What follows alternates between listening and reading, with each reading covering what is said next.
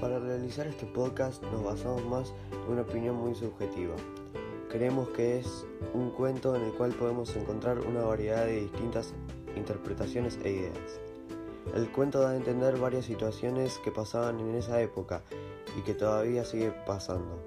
El cuento con el cual realizamos esta reseña fue El sueño del pavo, escrito por José Variar Altamarino de quien ahora vamos a hablar. José María, su nombre completo era José María Arguedas Altamirano. Sus profesiones de base eran escritor, poeta y profesor, y tenía algunas otras. Su principal desarrollo en el mundo del arte, en base a la escritura, fue escribir novelas, ejemplo, Pongo, Moscoinin, Los ríos profundos, Todas las sangres, El zorro de arriba y El zorro de abajo. En su vida personal es de nacionalidad peruana, estudió en la Universidad Nacional de San Marcos. En el cuento, ya en el principio, podemos ver que habla de distintas cualidades. Una sería la humildad, que está representada por el hombrecito, el pongo, y otra sería el narcisismo, representado por el hombre visionario.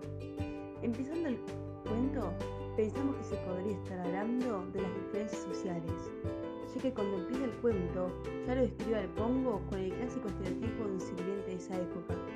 Ropas viejas, actitud humilde Y cuando nombra otro adjetivo, cuerpo miserable, interpretamos que podría ser el hecho de que al ser un no posee mucho dinero, lo cual genera una escasez de comida. Por lo tanto, no tiene comida para alimentarse y su cuerpo, al no ingerir ningún tipo de ingrediente, se debilita. Si seguimos con la lectura, vamos a encontrar al siguiente protagonista de la historia, el hombre rico. Este hombre se los podría describir como alguien sin valores y con una autoridad poco limitada, discriminador y se sentía superior a todos, por el simple hecho de tener dinero, y creía que era gracioso y que tenía derecho a humillar a los demás.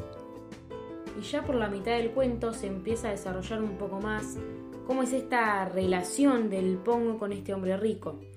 También las humillaciones por parte del Señor y el carácter sumiso que tiene el Pongo ante este hombre se refleja la desigualdad de los derechos. También se ven bien reflejadas algunas características de la vida privada del autor, como por ejemplo su movimiento. El movimiento al que éste pertenecía era el indigenismo, que es una corriente cultural antropológica centrada en el estudio de las culturas indígenas y el cuestionamiento de los mecanismos de discriminación y etnocentrismo en prejuicio de los pueblos originarios. Estas características están bien marcadas llegando al final, el cual nos deja con una gran variedad de dudas mezcladas con valores y enseñanzas. En una parte del final se podría hablar por medio de un sueño que tiene el Pongo. Era un deseo de que todo se dé vuelta.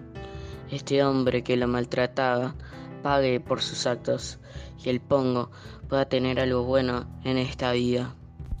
La realización de este podcast fue hecha por Cintia Pesano, Francisca Barragán, Bautista Rodríguez, Tiziano Risi, Luciana Ventimiglia, Melina Luna, Ignacio Loredo y Aileen Burgos.